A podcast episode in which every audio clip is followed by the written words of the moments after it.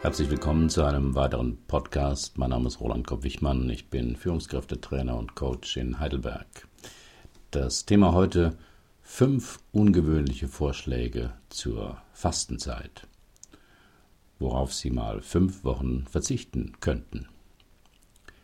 Die 40-tägige Fastenzeit ist für gläubige Christen die Vorbereitung auf Ostern, das Fest der Auferstehung Jesu Christi.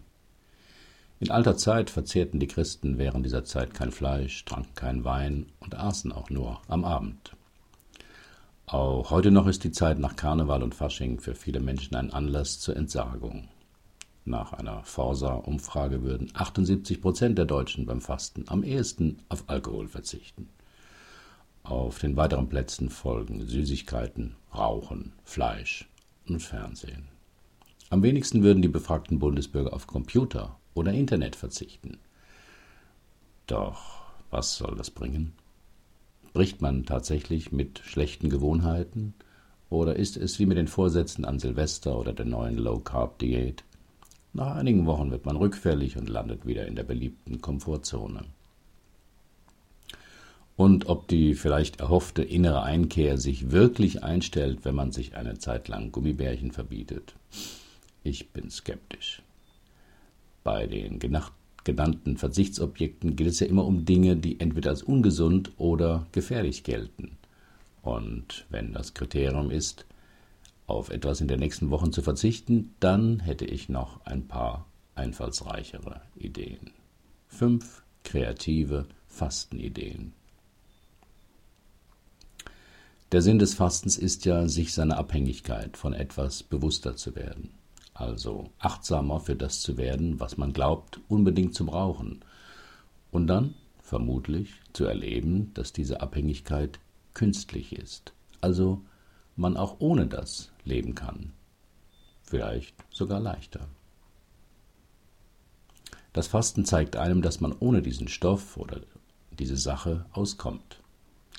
Man hat eine Fessel abgestreift, von der man vorher glaubte, dass man ohne sie nicht leben könnte, beziehungsweise das Leben viel ärmer wäre. Hier fünf Beobachtungen, was manche Menschen für unverzichtbar halten. Vielleicht wollen Sie ja mal ausprobieren, ob es nicht auch ohne geht. Erstmal nur eine Woche, nicht gleich fünf. Sie können ja nach jeder Woche verlängern. Haben Sie Lust? Also dann. Erstens verzichten Sie auf Ihre Erwartungen. Um uns sicher fühlen zu können in einem unsicheren Leben, das jeden Moment enden kann und in dem uns schreckliche Dinge passieren können, brauchen wir Erwartungen. Wenn A, dann B ist unser Credo. Das trifft für die Verlässlichkeit der Schwerkraft, physikalische Gesetzmäßigkeiten und den Lauf der Gestirne noch zu, Leider auch für die Flugbahn von Asteroiden und Meteoriten, wie wir letzte Woche beinahe erfahren haben. Aber für das Verhalten unserer Mitmenschen erfüllt sich das nicht so berechenbar. Wer nett zu anderen ist, wird nicht immer belohnt, sondern auch ausgenutzt. Wenn man mit gutem Beispiel vorangeht, ist man zuweilen alleine. Auf der A5 immer den Sicherheitsabstand einzuhalten, kann ärgerlich sein. Probieren Sie es aus. Für eine Woche. Verzichten Sie auf die Erwartung, wie etwas zu sein hat. Wie etwas richtig, gerecht oder sinnvoll wäre. Wie ein anderer Mensch, Ihr Partner, Ihr Kind, Chef, Kunde, Nachbar, sich verhalten solle, weil das doch das Normalste von der Welt ist, weil man das doch zumindest verlangen könne. Sie kennen vielleicht schon einige Ihrer Begründungen, mit denen Sie Ihre Erwartungen rechtfertigen und untermauern. Glauben Sie mir, sie sind menschlich, aber völlig irrelevant. Denn Ihre Erwartungen sind einfach nur Ihre Wünsche, wie etwas sein sollte. Und andere Menschen haben vielleicht ganz andere Erwartungen. Die sind genauso in Ordnung. Also, Sie dürfen Ihre Begründungen pflegen, aber Sie können Ihre Begründungen auch sein lassen, weil sie nichts bedeuten. Es sind halt Ihre Erwartungen, sonst nichts. Und Erwartungen sind die Quelle von Enttäuschungen. Zweiter Fastenvorschlag. Verzichten Sie auf negative Bewertungen.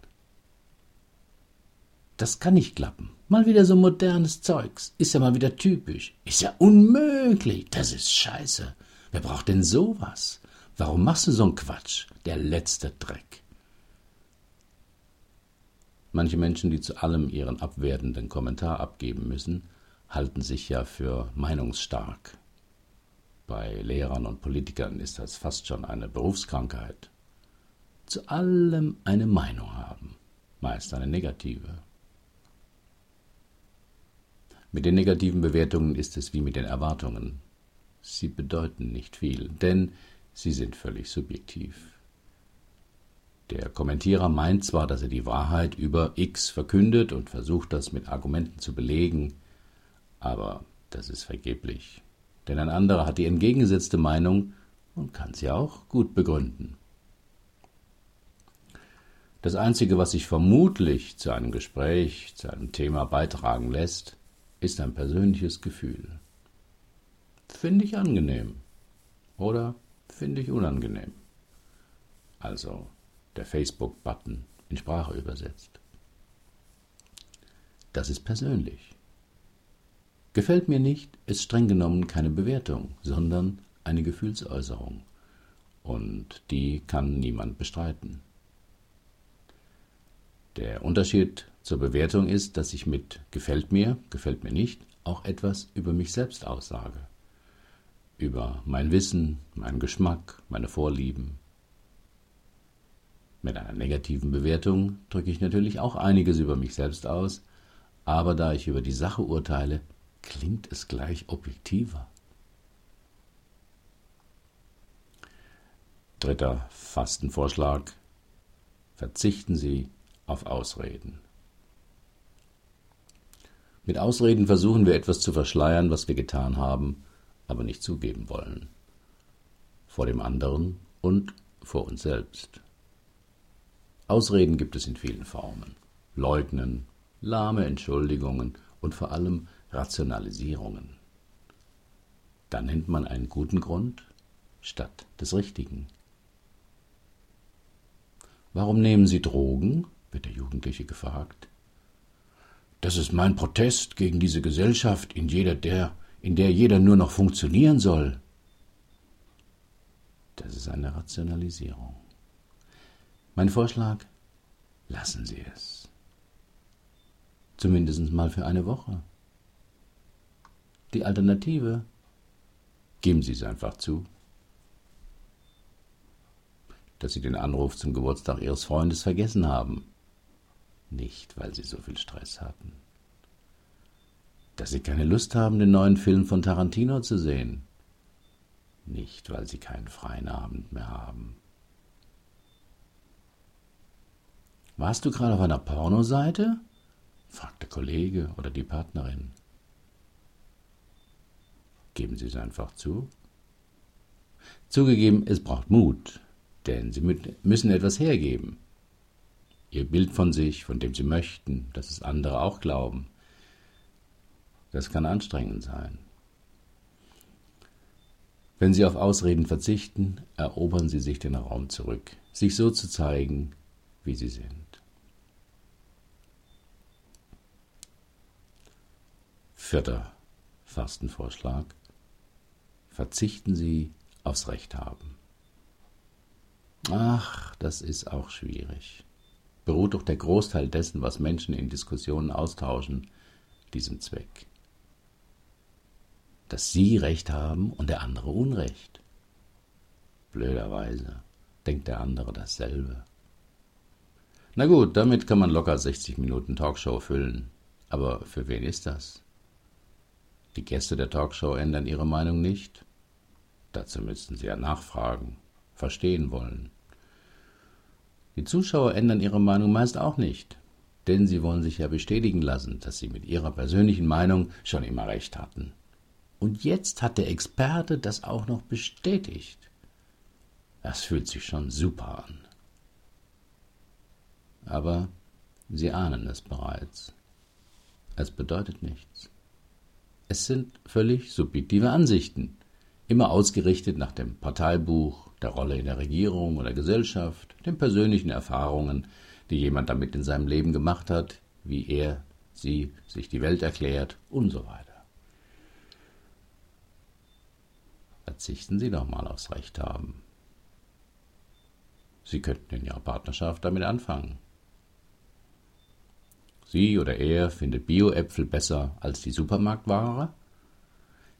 Geben Sie nach. Er oder sie findet, dass Sie zu dicht auf den Vordermann auffahren? Geben Sie nach. Er oder sie findet, dass Sie zu streng, zu nachgiebig mit dem Kind sind? Geben Sie nach. Sie glauben nicht, wie viele Paartherapeuten ihren Lebensunterhalt damit bestreiten, dass viele Paare lieber ums Recht haben kämpfen, als zufrieden miteinander zu leben. Zu schwierig? Probieren Sie es mit Vielleicht hast du recht. Das ist die entschärfte Variante. Von Jens Korsen hörte ich jüngst auf einem Vortrag den Tipp An ungeraden Tagen hat meine Frau recht, an den geraden Tagen ich. Wie ich schon schrieb, es bedeutet nichts. Wenn Sie nicht immer auf den nächsten geraden oder ungeraden Tag warten wollen, würfeln Sie.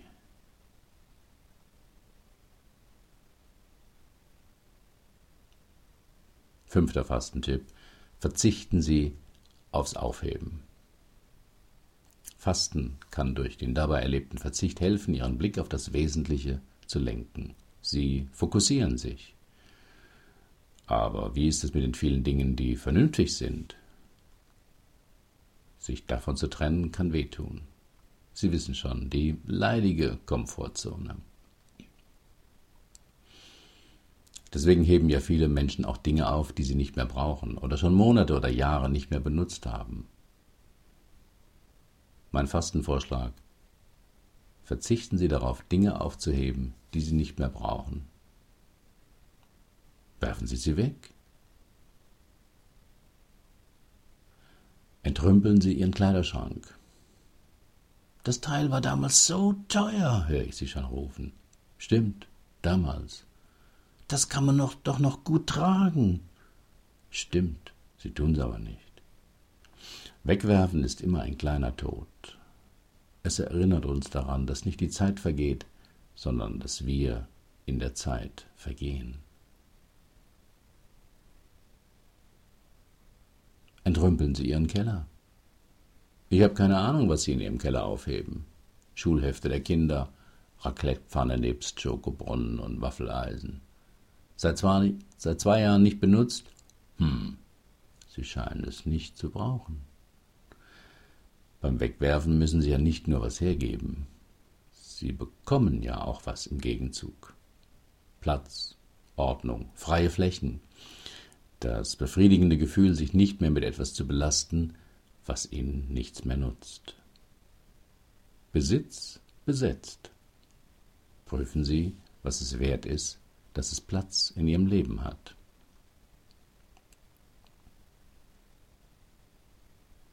Entrümpeln Sie Ihren Schreibtisch. Vor allem all die Jahrgänge von Fachzeitschriften, die entweder veraltet oder längst in elektronischer Form vorliegen. Und wenn ich mal was nachschlagen muss? Gegenfrage. Wie oft in den letzten Monaten mussten Sie das? Probieren Sie aus, Ihren Schreibtisch leer zu räumen, sodass nur noch der Monitor, ein Telefon und ein Stift darauf liegen. Wenn Sie wissen wollen, wie das geht, in meinem E-Mail-Kurs über Aufschieberitis steht die Anleitung für hartnäckige Fälle. Und was fällt Ihnen noch ein, was Sie aufheben und eigentlich nicht mehr brauchen? Fasten, also der Verzicht auf liebgewonnene Gewohnheiten, kann wie eine Meditation wirken, denn sie begegnen dabei vor allem sich selbst. Im Lauf des Lebens schaffen wir uns viele Dinge an, die unsere Identität stützen sollen. Autos, Smartphones, Bücher, Statussymbole, elektronischen Schnickschnack, angenehme und unangenehme Gewohnheiten, Meinungen und Einstellungen und so weiter. Wenn Sie ausprobieren, das ein oder andere mal wegzulassen, erleben Sie, was von Ihnen übrig bleibt. Ich kann es Ihnen verraten. Nichts. Das ist vielleicht erst einmal beunruhigend. Aber wenn Sie das eine Weile aushalten, wartet etwas Großes auf Sie. Eine enorme Freiheit.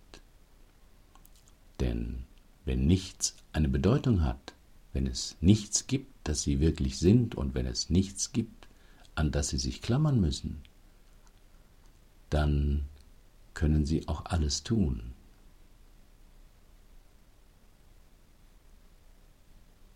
Ist Ihnen alles zu hoch?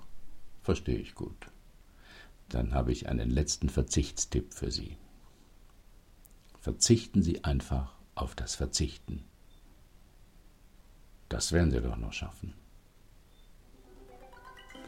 Herzlichen Dank für Ihre Aufmerksamkeit. Bis zum nächsten Mal.